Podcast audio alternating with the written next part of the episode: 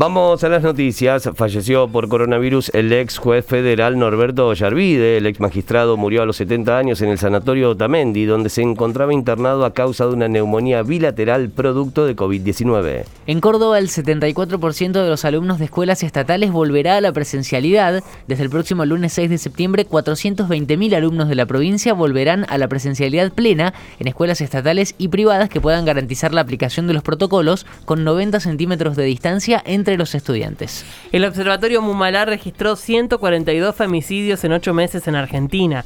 Además, se relevaron 219 muertes violentas de mujeres, travestis y trans, eh, es decir, que cada 26 horas muere una de ellas y que en lo que va del 2021, 151 niños, niñas eh, y adolescentes se quedaron sin madre. Continúa siendo urgente la implementación de políticas públicas integrales hacia quienes se encuentran en situación de violencia de género, señalaron desde la Organización de Mujeres.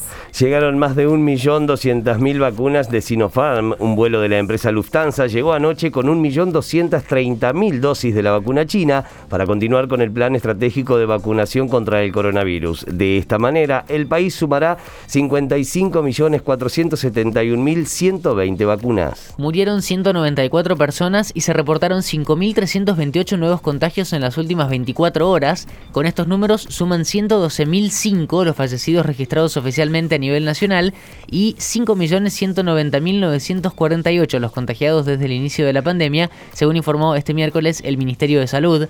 La cartera sanitaria indicó que son 2.602 los internados con coronavirus en unidades de terapia intensiva, con un porcentaje de ocupación de camas de adultos del 44,7 en todo el país. Por segundo año consecutivo, Villa General Belgrano no tendrá fiesta de la cerveza. El intendente Oscar Santarelli confirmó la suspensión del Oktoberfest 2021, luego de que se había especulado con la posibilidad de postergar el evento para, para el fin de semana largo de noviembre, fecha que finalmente también fue descartada. La escaloneta estrena título en una nueva fecha de eliminatorias. Argentina visitará a Venezuela esta noche desde las 21 por la novena fecha de las eliminatorias para el Mundial de Qatar 2022.